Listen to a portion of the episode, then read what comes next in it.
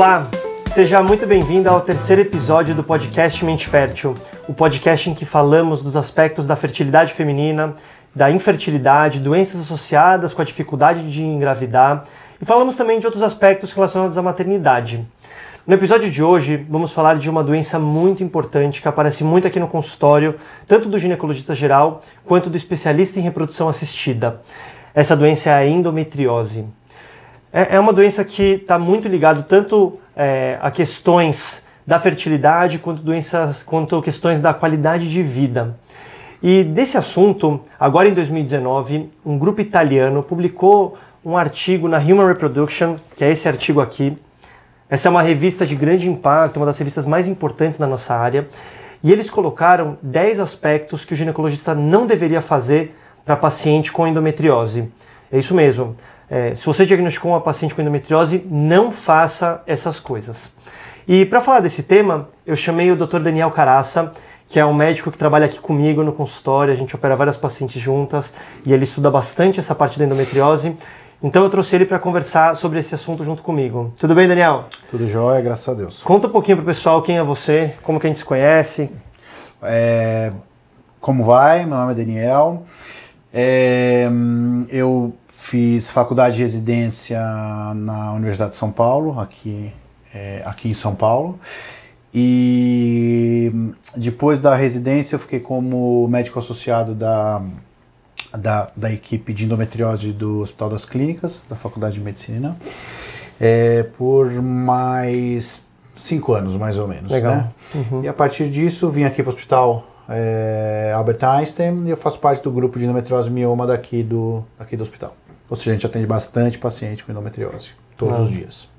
Legal. E graças a Deus a gente trabalha junto, opera bastante e troca uma experiência super boa entre pacientes que têm endometriose e que são e que têm muitas vezes infertilidade associada. Legal. E a endometriose, eu percebo que é uma doença que hoje a gente tem falado muito, né? Antigamente, nossos professores, é, nos livros, nem se falava, e agora tem livros só de endometriose. E é uma doença que traz muita angústia para a paciente. Ela chega aqui com muito receio, muito medo quando recebem um diagnóstico. Uhum. Então, explica, para o pessoal o que, que é endometriose exatamente. Legal. Acho que antes da gente falar o que é endometriose, acho que é interessante a gente explicar o que é o endométrio, em linhas gerais, né? O endométrio é um tecido que originalmente ele existe somente dentro da cavidade uterina né? É um tecido que ele serve para a implantação do embrião, tá?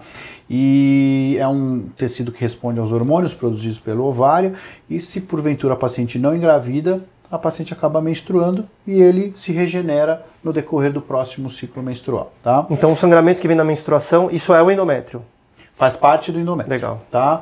É... E o que é a endometriose? Endometriose é, é importante salientar que é uma doença ginecológica, tá? É uma doença benigna, tá? Muitas pessoas acham que endometriose é câncer, mas não é, tá? Endometriose é uma doença benigna. Então, é uma doença é, ginecológica benigna que é a presença deste tecido que originalmente só deveria existir dentro da cavidade uterina, fora. Ou seja, pode acometer qualquer órgão pélvico, bexiga, é, intestino, nervos é, na pelve e eventualmente pode acometer até órgãos extrapélvicos, como por exemplo o pulmão. Mas isso são coisas um pouco mais raras. Né? É, a endometriose, ela, a gente consegue dividir a endometriose em, em três doenças distintas, tá? que obviamente elas podem coexistir também. É, a primeira a definição é endometriose peritoneal. Que é uma, o peritônio é uma membrana que recobre todos os órgãos pélvicos, todos os órgãos abdominais, tá? E é, o, normalmente são, é uma doença superficial. Então ela acomete superficialmente esses órgãos, tá? É, a outra é a doença ovariana. Tá? O endometriose ovariana também é conhecida como endometrioma ovariano e é caracterizada pela presença de cistos no ovário ou até implantes na superfície do ovário. E a endometriose profunda, que é a mais temida por muitas pacientes, né, até por nós médicos também, é quando a gente tem um, um, um é quando a endometriose acomete e ela aprofunda nos órgãos a uma profundidade de mais de 5 milímetros, em qualquer órgão pélvico. Porque se for menos, é superficial. Tá? Obviamente, essas, essas, essa, endometriose, essa endometriose pode coexistir. Pode ter endometriose peritoneal associada com endometriose profunda, associada com endometrioma ovariano. Não, é legal você falar isso, que é, a endometriose profunda é muito mais temida. Sim. Às vezes a gente recebe a paciente, chega aqui com, fala assim, doutor, eu estou muito grave, acho que não tem jeito mesmo o meu caso, e aí ela me entrega o laudo, você deve ter passado por isso já. E ela tem uma lesão pequena, Sim. Só que ela é profunda, porque tem mais de 5 milímetros. Você para pensar, 5 milímetros é pouco, né? Sim. Só que é quando passa esse corte, é, já é classificado como profunda. Já é classificado como profunda. E às vezes a paciente não, não tem dor, não tem nada, exame uhum. por algum motivo fez e diagnosticou e a paciente fica desesperada. Então é legal você trazer que isso, que profunda é uma classificação em relação à extensão uhum. Da profundidade da doença, simplesmente Sim. isso. E que não necessariamente Sim. essa paciente vai precisar ser operada, por exemplo. Exatamente. Eu acho que é interessante até esse artigo que a gente vai trazer para discussão, justamente por causa disso. Não necessariamente a paciente tem uma doença profunda é, ela tem que ser operada. Não denota talvez uma gravidade do, da doença. E é isso que vai ser falado nesse artigo que a gente Legal. vai discutir agora. Muito bom. Então, eu trouxe, eu vou ler essa parte aqui para a gente não, não se perder. Como são 10 pontos, é. É, vamos, vamos, tentar trazer esse ponto é, dado a dado é, e vamos, vamos passar o pessoal e trazer nossa visão. E acho que o pessoal que está ouvindo ou está assistindo vai perceber que nem sempre o, o que é colocado num artigo científico a gente concorda e a gente faz. E só antes das perguntas, é, tentando trazer um pouco desse tema, o que, que, é um artigo científico e o que, que realmente o que, que é uma evidência científica, né? Às vezes você vê lá, o artigo científico falou isso, e aí todo mundo coloca como uma verdade absoluta que não deve ser questionada. E na verdade, a, o fato é que existem diversos artigos científicos e cada artigo científico tem uma metodologia, ou seja, o pesquisador ele utiliza uma forma de fazer a pesquisa. Então, alguns pegam um banco de dados e analisam, outros pegam uma população e falam, a partir de agora eu vou começar a analisar essa população. Tem outros estudos que você pega dois grupos distintos e para cada um você dá um remédio. E cada evidência científica nos traz é, eles falam de força da evidência. Então, por exemplo, esses estudos que são randomizados, você pegar um grupo e dar uma droga A e o grupo da droga B, esse é um estudo bastante forte, principalmente quando a pessoa não sabe se ela está tomando o remédio A ou o remédio B. Uhum. Já um estudo que é, é estudado uma população, retrospectivamente, você pega e analisa aquela população e vê se encontra uma associação entre dois fatores, é um artigo que tem menos evidência e tem menos poder aquele artigo. Então, na nossa prática, acho que você sente isso. Se sai um artigo na, na mídia ou na literatura médica que fala que estudar uma população, e você não vai levar aquilo tanto em consideração quanto se eles falassem: olha, a gente fez uma reunião de vários estudos randomizados e a reunião de todos esses estudos nos mostrou isso. Isso que a gente chama de meta-análise, né? Sim, Essa evidência é muito mais forte, a gente leva muito mais em consideração. Com e aqui nessa recomendação eles colocam isso, que tem recomendações Sim. fortes e recomendações fracas. Então, Sim. não é porque o artigo está falando certa questão, ou eles colocam uma opinião que a gente, na nossa prática, a gente vai aceitar e, e muitas vezes aqui, algumas vezes a gente vai acabar discordando e está tudo bem. Tem muita parte de artigo científico, mas também tem a prática médica, né? É, talvez na sua prática você vê uma paciente e você fala, putz, é, eu não acho que aquela recomendação se encaixe exatamente para esse tipo de paciente e está tudo bem, não, não tem nenhum problema em relação a isso. Sim, com certeza. Bom, então vamos começar é, pela, pela, pela primeira evidência que eles colocaram aqui.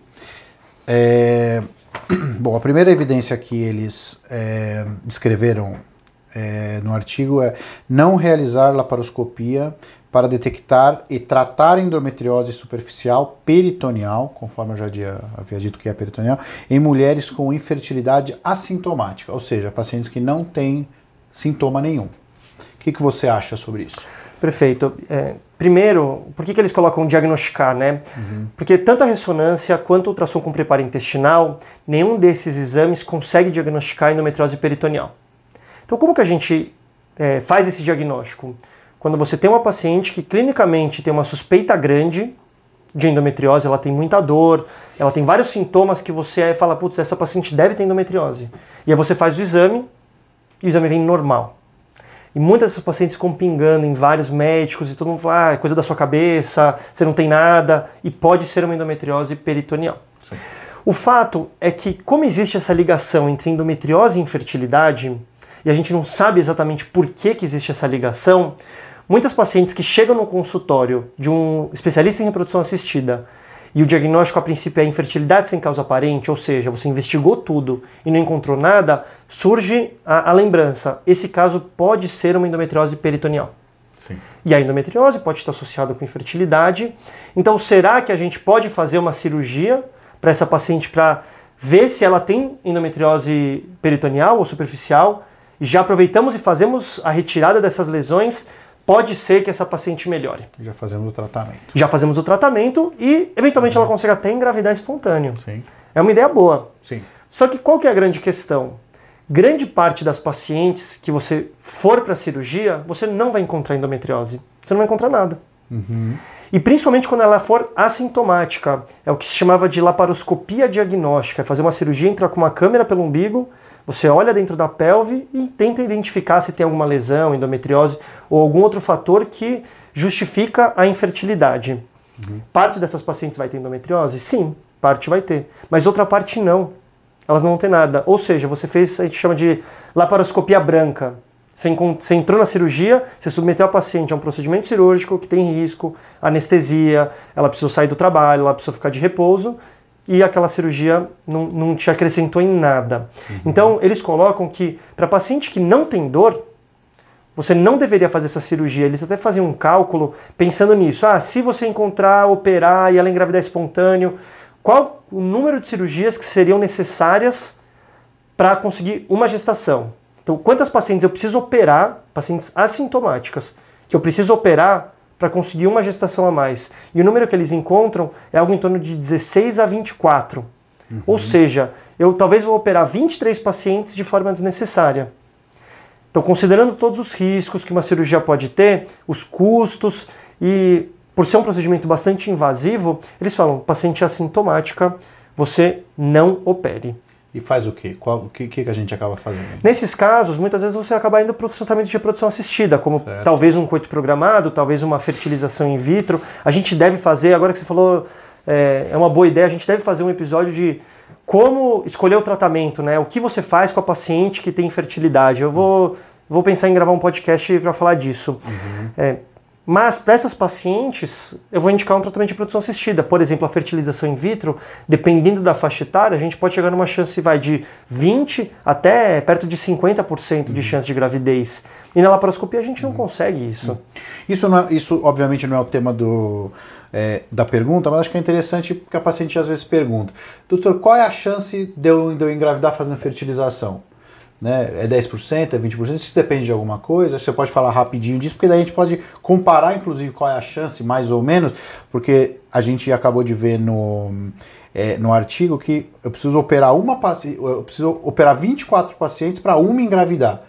Então, assim, pensando que talvez a fertilização potencialize isso, quanto que é essa, é, essa chance? É, a chance de uma gestação numa FIV, na fertilização in vitro, depende basicamente da idade. O fator de infertilidade importa, se tem um fator masculino importa, o tempo de infertilidade importa, o peso da paciente importa, vários fatores uhum. aqui estão relacionados.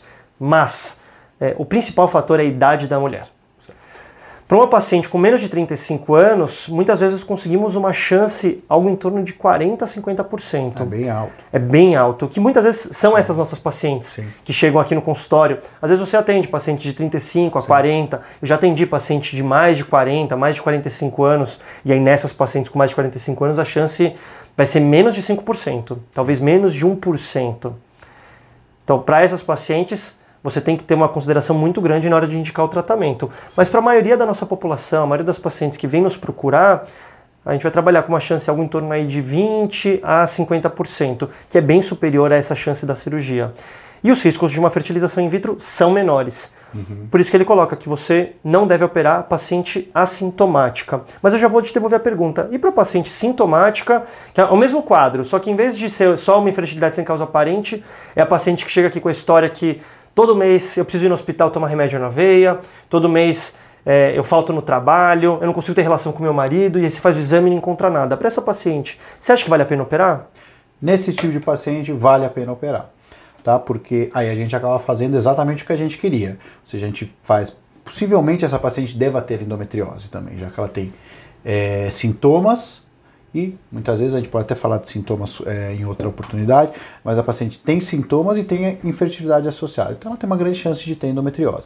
Então a gente fazendo a, a cirurgia, a gente consegue diagnosticar a doença, se for uma endometriose peritoneal, e fazer o tratamento. E a paciente, obviamente, vai melhorar, possivelmente vai melhorar dos sintomas de dor que ela tem. Legal. Então, nesse tipo de, de situação, a gente acaba indicando a cirurgia sim. Então, pelo que eu, pelo que eu entendi, e você está indicando a cirurgia muito mais para controle da dor.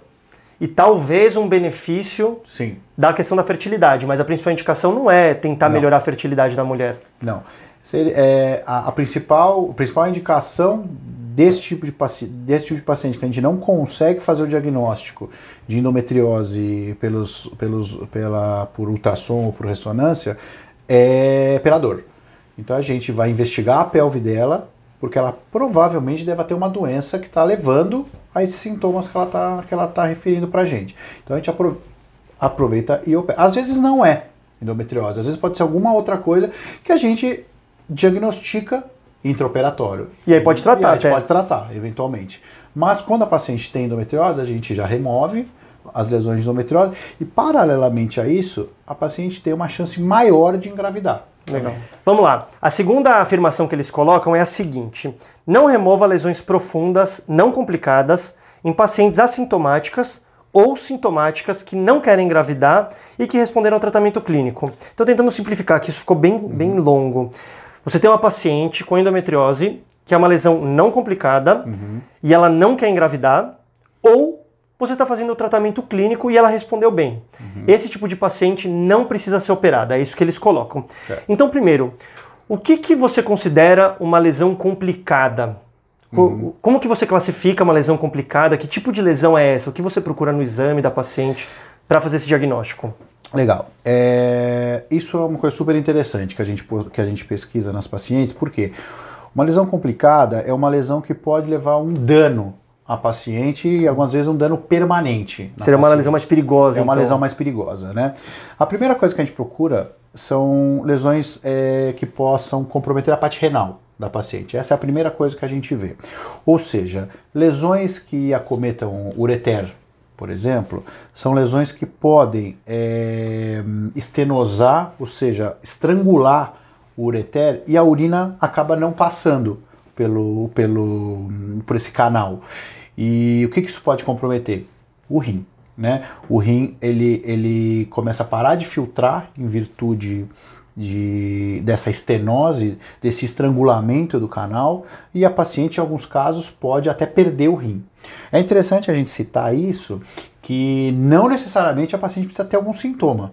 Interessante, outro dia a gente operou uma paciente que ela descobriu que tinha endometriose porque ela foi fazer um ultrassom de abdômen que viu que o rim dela não estava funcionando mais. Olha Mas que por coisa. quê? E ela não sentia dor, não sentia nada. E foi feita a hipótese que ela, podia, que ela pudesse ter endometriose, e na investigação foi visto que ela tinha é, uma lesão que comprometia o ureter e estrangulava o ureter, não deixando que a urina passasse, e isso estava comprometendo para trás, ou seja, no, no rim dela. Né? Então, só para deixa eu falar, pessoal, o ureter é, o cano, vai, que liga o rim com a bexiga. O rim com a bexiga. Então você pode ter uma lesão lá e por causa da endometriose a paciente perdeu o rim. Pode. Mas isso, pode- isso, pode isso não é comum, né? Não, isso daí é uma, isso aí é, acaba sendo raro. Né? Lesões do, do, do trato urinário desse jeito cometem de 1 a 2% aproximadamente. Ah, da- então é pouco. É pouco. Senão não o pessoal é vai achar, nossa, Não, talvez eu tenha pessoal- endometriose, vou perder o rim. Mas Não esse, é isso, isso. é, é interessante a gente falar. Isso é uma lesão complicada de endometriose. Que paciente, esse, essa paciente, por exemplo, a gente operou. Por quê? Ela corria o risco de perder o rim. Né? Então é uma lesão complicada. Essa paciente merecia uma cirurgia. Merecia uma cirurgia. E que tipo de outra lesão que pode ser Outra, complicada? outra lesão complicada são cistos de ovariano muito grandes, né? Normalmente em torno de 4 a 5 centímetros, né? É, por quê? Que esse tipo de é, que, é- que esse tipo de cisto grande no ovário, endometrioma que a gente chama, podem ser considerados complicados. porque por dois motivos. Né? Motivo número um, ele pode romper.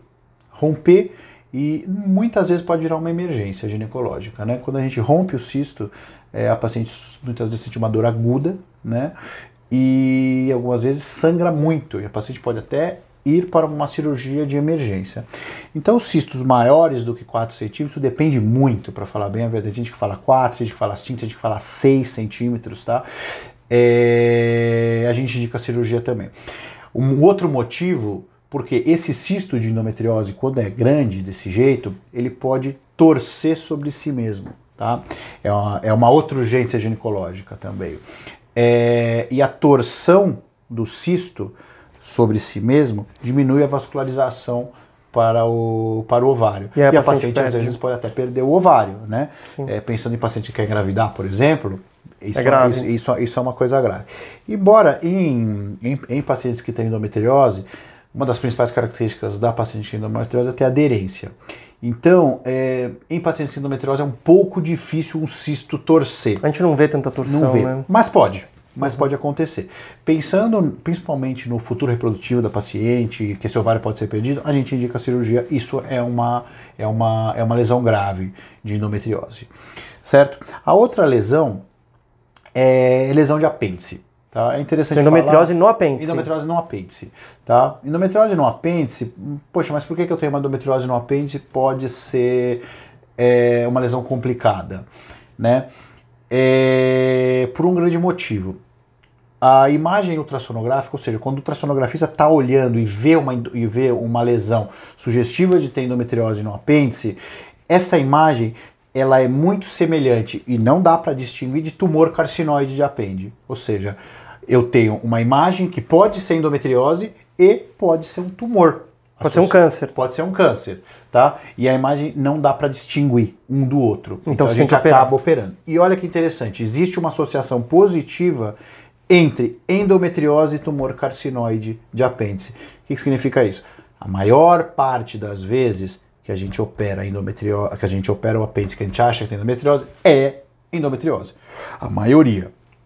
Porém, existe uma parcela da, da população que apresenta o tumor carcinoide de apêndice associado a outras lesões de endometriose. E aí você vai operar. E aí a gente vai operar. Perfeito. É, outras lesões, isso é uma lesão grave.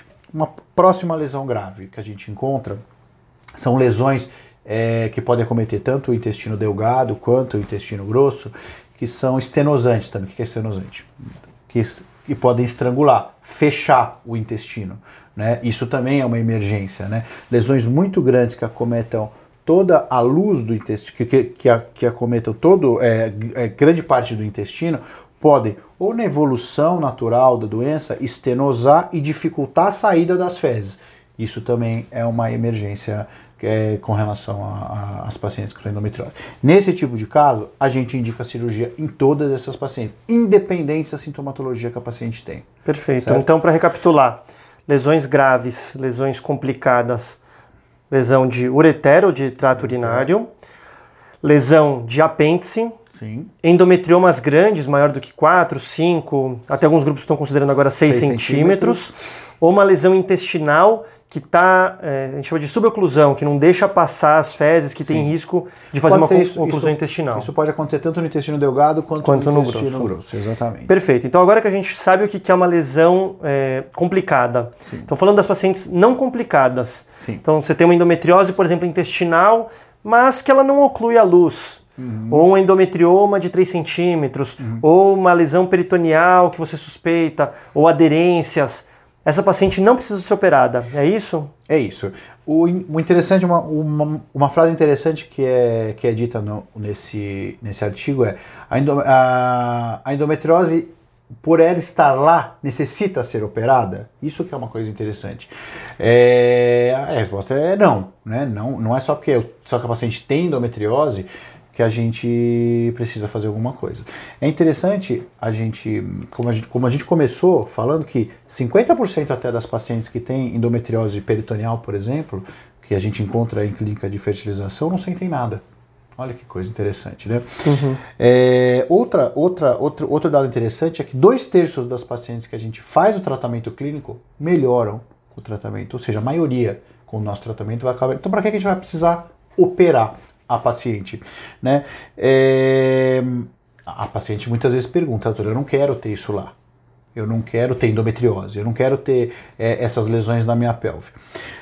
A gente sempre tem que dar dados para a paciente para poder ter uma autocrítica e, e principalmente tentar entender o que é a doença para poder analisar e saber se ela é, se o que ela tem é uma coisa tão importante às vezes para ela também de, de, de ter endometriose. É o que a gente chamou de decisão compartilhada. Decisão né? compartilhada. Não é mais Exatamente. o médico chegar aqui, bate Não. na mesa e fala, você vai Não. fazer isso. É, é interessante a paciente tentar entender o que ela tem para poder opinar também sobre, sobre, sobre o tratamento. Um dado que a gente, que a gente, que, que a gente sempre fala, é, a cirurgia não é isenta de complicações. A, a cirurgia não é isenta de riscos. Né? Existem inúmeros dados na, na literatura, o artigo até cita isso, de 3 a 10% de complicação em cirurgias para endometriose. Ou seja, cada 10 pacientes que operam, pode ser que uma tenha uma complicação. Pode ser que uma tenha uma complicação. Então, seja, por exemplo, a gente vai mexer no intestino da paciente. O que, que pode acontecer com isso? Pode abrir, pode ter uma fístula, pode ter infecção, pode ter sangramento. Ou seja, existem inúmeras complicações é, que a gente não precisa citar todas aqui, obviamente, mas existem inúmeras complicações que a gente encontra em pacientes que são submetidas à endometriose e nesse, nesse tipo de paciente que a gente está comentando aqui, elas não sentem nada. Elas estão assintomáticas, não tem uma indicação precisa de cirurgia, porque não tem uma endometriose complicada, e as que a gente tratou estão bem. Então a gente opta muitas vezes por fazer o segmento clínico dessas pacientes. A gente tem que lembrar uma coisa: paciente que tem endometriose, pode ter uma doença progressiva? A endometriose pode piorar? A resposta é sim, pode. Eu consigo olhar para paciente e saber qual paciente que vai acontecer isso? Não, não consigo. Então, o paciente que tem endometriose tem que fazer segmento de seis em seis meses, anual, tem que fazer. Então, ou seja, se eu vir que a endometriose dessa paciente apresentou alguma mudança nas suas características, ou seja, é, uma, uma, uma, uma endometriose que não era complicada pode virar complicada? Isso pode acontecer. Pode ser que agora a paciente não tenha indicação cirúrgica, mas possa vir a ter? Pode. Mas o, o importante é a gente seguir isso realmente. Entendi. Pacientes que são assintomáticas, principalmente estão muito bem com o tratamento clínico e não têm uma endometriose complicada, a gente não opera. Não precisa operar, então. Não precisa operar. E aí você vai seguindo a paciente, como você falou. Sim. Se a lesão piorar, ou se ela quiser engravidar e não estiver conseguindo, se começar a aparecer dor, aí sim você vai reavaliar a sua conduta. Mas se não, a princípio. É, pensando na, na, parte da fertilização, algumas vezes a, a gente, a paciente está muito bem paciente está ótima. Com tratamento clínico, não, tem uma endometriose complicada. E, e o tratamento gente, clínico é, por exemplo, anticoncepcional? Um dos tratamentos é o, é o anticoncepcional. Inclusive, acho que tem até um, um tema um pouquinho mais para frente para a gente falar sobre isso. Mas uma, uma, das, uma da, dos tratamentos é o anticoncepcional. E o anticoncepcional, como efeito colateral, tem o quê? O paciente não vai engravidar.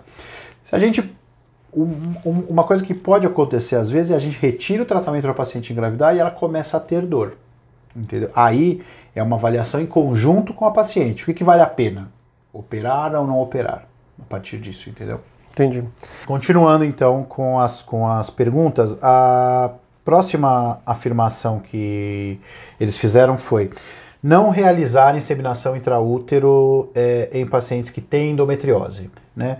Primeiro, acho que é interessante explicar um pouquinho o que é inseminação intraútero e por que, que eles estão que eles falaram que não é para fazer. É, a inseminação, que é ou inseminação intraútero, inseminação intrauterina ou a inseminação artificial, como muitas vezes é conhecida, é diferente da fertilização in vitro. Muitas pacientes chegam aqui confundindo, falam: "Ah, vou fazer inseminação" e na verdade é uma fertilização e o oposto também. Inseminação é quando o médico vai pegar o sêmen então, do parceiro dessa paciente ou o sêmen de um doador, vai preparar esse sêmen e vai colocar o sêmen dentro do útero. A fertilização in vitro é quando o médico pega o óvulo, pega o espermatozoide, junta no laboratório, forma um embrião no laboratório e o embrião que vai direto para o útero. A inseminação, dentro de uma escala de complexidade, é um tratamento um pouco mais simples. É um tratamento em que dependemos bastante da natureza, dependemos que o espermatozoide encontre o óvulo na tuba, que forme o embrião ali. Então, o embrião é formado dentro do corpo da mulher. Por que, que eles colocam que não deveríamos fazer inseminação para paciente com endometriose? Esse grupo é um grupo italiano que está na Europa e tem uma medicina muito socializada. E essa, lá na Europa, eles estão com um pensamento que a inseminação é um tratamento que talvez não devesse ser oferecido pensando em questão de custo-benefício dentro de um sistema de saúde socializado. Uhum. Mas é, eu tenho uma opinião um pouco diferente do que eles colocam aqui. Eu tenho várias pacientes que engravidam com tratamento de baixa complexidade e endometriose. E aqui na baixa complexidade eu vou englobar tanto o coito programado quanto a inseminação.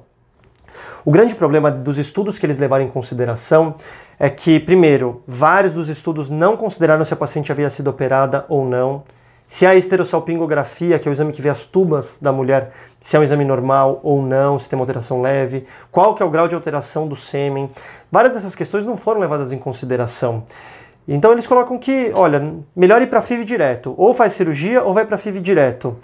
Mas, primeiro, na nossa realidade no nosso país, a FIV não é um tratamento tão acessível, uhum. é um tratamento muito caro e o coito programado e inseminação são tratamentos mais baratos. Não adianta a gente fazer um tratamento só porque é mais barato que a gente vai fazer. Mas eu tenho várias pacientes que engravidam fazendo tanto coito programado quanto inseminação. Uhum. Então aqui eu vou bater de frente com os italianos e vou discordar. Eu acho que não é bem por aí. O que você precisa é explicar para a paciente qual é o tratamento que ela está fazendo, qual é a chance de sucesso que ela tem naquele tratamento. Se você for para inseminação, a sua chance é X, se você for para FIV, a sua chance é Y. Uhum. Os riscos da inseminação são esses, os riscos da FIV são esses. O custo de um tratamento é esse, o custo do tratamento é aquele. As suas chances de sucesso vão ser essas. E aí? Qual tratamento vamos fazer? De novo, decisão compartilhada. Tem paciente que chega para mim e fala assim, doutor Alexandre, eu quero o tratamento que me dá mais chance. Eu não quero saber nem qual é. Uhum. Me fala o tratamento que dá mais chance, que é esse que eu vou querer fazer. Eu estou cansada. Tem pacientes que falam, olha, eu topo fazer uma coisa mais simples, uma coisa talvez um pouco mais natural, com menos intervenção, mesmo que a chance seja um pouquinho menor. Eu quero me dar essa chance. E tá tudo bem, dos dois lados. O que a gente não pode é pegar, por exemplo, uma paciente que tem obstrução tubária bilateral, que é uma coisa que pode acontecer na endometriose, e falar, ah, vamos fazer a inseminação só porque é mais barato. Aí não, aí não vale. Uhum. Agora, se a paciente tem os pré-requisitos para fazer uma baixa complexidade, uma inseminação, eu não vejo problema nenhum em fazer. Perfeito. Norma, novamente, é, novamente, a gente compartilhando a decisão junto com a paciente. Perfeito. isso é muito interessante, né? Perfeito. É isso aí. Então vamos, vamos para a próxima afirmação que eles colocam. Uhum. Eles falam o seguinte: que em paciente que você é, viu uma lesão, que é uma lesão coloretal, então uma lesão no intestino, e aquela paciente está bem, não é uma lesão complicada que você falou. Será que você precisa fazer um exame de segunda linha? Então, você vê, por exemplo, uma ressonância ou num ultrassom com preparo intestinal, uhum. você diagnosticou endometriose. Você precisa fazer outros exames, colonoscopia, ou ficar repetindo todo mês aquele exame? Precisa dessa segunda linha para essa paciente? É, a resposta é não. Tá? É, nós que trabalhamos com endometriose, é, a gente confia principalmente em dois exames, que são os dois exames que a gente considera como padrão ouro, ou seja, exames de primeira linha na investigação de pacientes com endometriose. Quais são eles? Você já citou a ressonância magnética é, de pelve e ultrassom transvaginal com preparo intestinal. Ou seja, é, muitas pacientes falam, ah, eu já fiz ultrassom, nunca vi endometriose. Não, não é o ultrassom comum que a gente pede de rotina para as pacientes do nosso consultório. É um ultrassom hiper ultra especializado, chama-se ultrassom transvaginal com preparo intestinal. O radiologista é, tem que ser especializado nisso, tem que, ser, tem que ter feito uma especialização em endometriose para poder diagnosticar as lesões.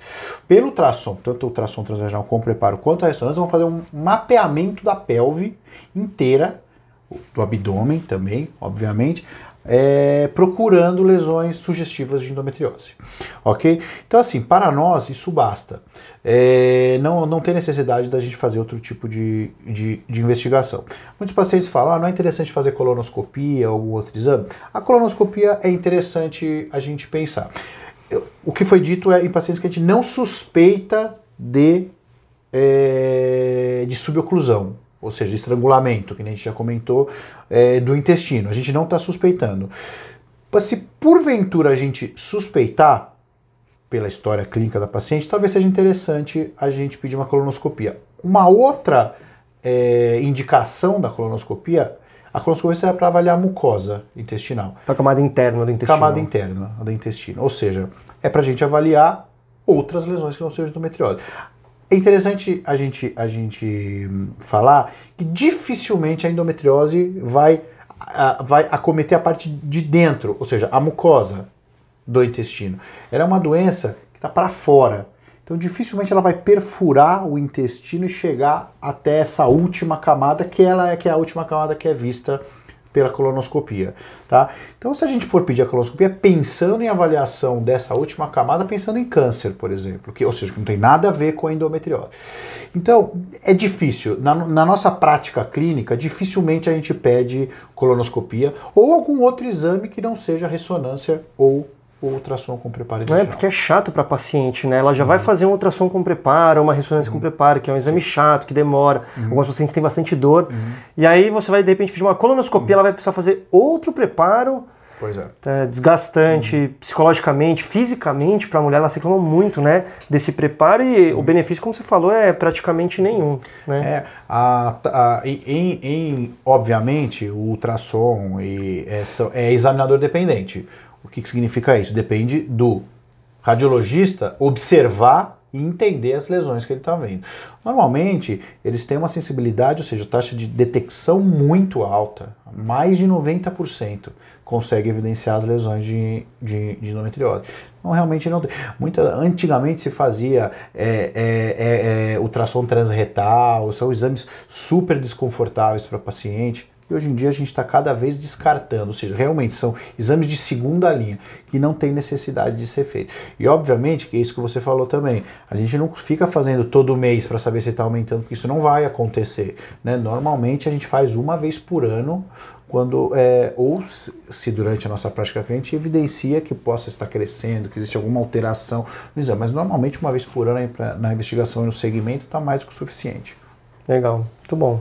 É, Próximo tópico discutido, é, Ale, é o não remover endometriomas ovarianos, ou seja, os cistos de endometriose é, intraoperatórios menores do que 4 centímetros, com o objetivo de aumentar a probabilidade da concepção em pacientes inférteis e que você pode que você pode até estar tá programando fazer fertilização, tá? Queria que você falasse um pouquinho disso e inclusive citar o que, que é o hormônio antimileriano nessa porque é uma coisa que as pacientes muitas vezes que nos questionam sobre o hormônio antimileriano. Legal.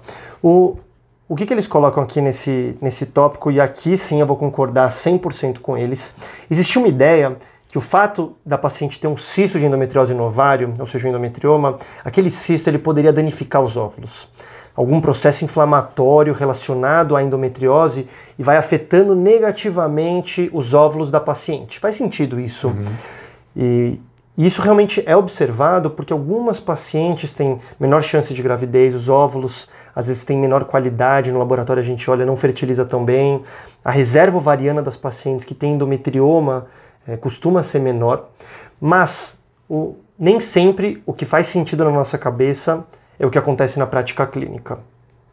E aqui vem um fato bastante interessante. Eles fizeram vários estudos e isso foi replicado em muitos grupos. Então a gente tem essa é uma evidência forte, isso é uma evidência de grande é, valor para nós especialistas em reprodução assistida. A, o fato de você retirar o endometrioma não vai melhorar a chance de sucesso num tratamento de fertilização in vitro. Então vamos lá, de novo. Você diagnosticou uma paciente com infertilidade e na investigação diagnosticou o endometrioma. Uhum. E é um endometrioma não complicado, como você falou, não é aquele endometrioma que tem mais de 5, 6 centímetros, é um endometrioma pequeno a nossa tendência é falar, vamos tirar essa endometriose, né? Deve ter alguma coisa ruim soltando no ovário. Uhum. E o fato é que tirar esse endometrioma não melhora a chance de gravidez da paciente na fertilização in vitro. Uhum. E mais, você tirar o endometrioma, você vai acabar tirando um pouco de reserva ovariana saudável, você vai acabar tirando tecido saudável. Então pode ser que você prejudique a reserva ovariana daquela paciente. Você perguntou do antimileriano. O hormônio antimileriano é um teste, um dos testes mais é, novos que existem para avaliar a reserva ovariana, que é quantos folículos, quantos óvulos ainda tem no ovário daquela paciente. O antimileriano alto significa que a paciente tem muitos óvulos, o antimileriano baixo significa que ela teria poucos óvulos. O antimileriano não é um exame que fala se a paciente vai engravidar ou não. Então, de novo, chegam pacientes aqui com endometriose que falam: olha, meu antimileriano está baixo, então eu preciso operar correndo, urgente.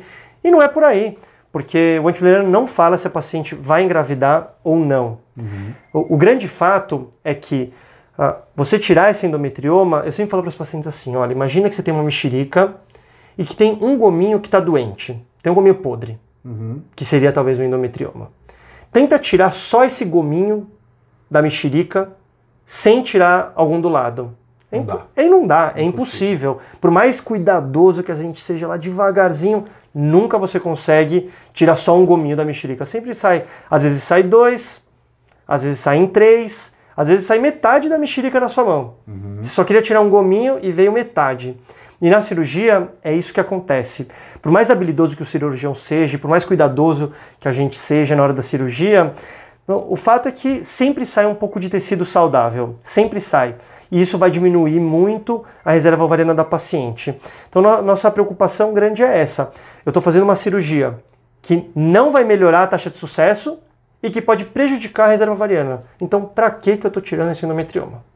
Faz sentido? Muito sentido. É diferente da paciente que, por exemplo, tem muita dor, de novo, a paciente super sintomática, morre de dor, não consegue ter relação, e aí você vai fazer uma cirurgia e a ideia é limpar toda a pelve dela, porque deixar aquele endometrioma pode ser que é, a dor volte, ela continue com dor e não resolva. Então, nesses casos, aí sim você pode pensar em tirar o endometrioma, porque está pensando na dor da paciente, está pensando em melhorar o quadro clínico, não na fertilidade em si. E pensando em hormônio antimileriano, por exemplo, existem estudos que evidenciam queda de, do hormônio antimileriano após realização de cirurgia de, de endometrioma? Com seja, certeza, com certeza. Depois da cirurgia, existe uma queda importante do hormônio antimileriano. E isso é pior ainda quando a paciente vai para a segunda cirurgia. Acaba sendo mais grave ainda. Uhum. Então, a gente fala, endometriose tem que ser uma cirurgia única. Você precisa resolver o problema, você tem que dar um tiro só. Sim. Você tem que matar o problema ali naquele momento. Se você precisar repetir a cirurgia e principalmente se tiver endometrioma de novo, você vai ter um prejuízo muito grande, a paciente vai ter um prejuízo muito grande da reserva ovariana. E isso vai prejudicar a chance de sucesso no futuro, principalmente se ela for para uma fertilização in vitro. Por isso que eles uhum. colocam, se a paciente é assintomática, endometrioma pequeno, não opere essa paciente. Não tem benefício. Segura né, a sua mão cirúrgica e tenha paciência, vai para o tratamento de reprodução assistida, que o resultado vai ser é, igual em relação à taxa de sucesso, sem o malefício, o risco de uma cirurgia e sem ter o prejuízo na reserva ovariana. Faz sentido? Muito sentido. Então, maravilha. Estou vendo que a gente tá, acabou expandindo aqui nossa conversa, falamos de vários fatores além das, das colocações, discordamos, concordamos uhum. com eles. Sim. E para não ficar acho que um episódio muito longo, vamos fazer o seguinte: vamos a gente falou de cinco aspectos e vamos gravar um outro podcast Perfeito. que a gente vai falar dos próximos cinco tópicos que eles colocam. E ó, já, já adiantando o pessoal que vai assistir. O décimo episódio é, traz novidades aqui. então, vou falar para todos, todos que estão assistindo. Ah, esperem o próximo episódio na semana que vem e fiquem ligados no décimo tópico que é, é chocante, tra traz bastante revelações. Maravilha? Maravilha. Então nos vemos na semana que vem. Até mais.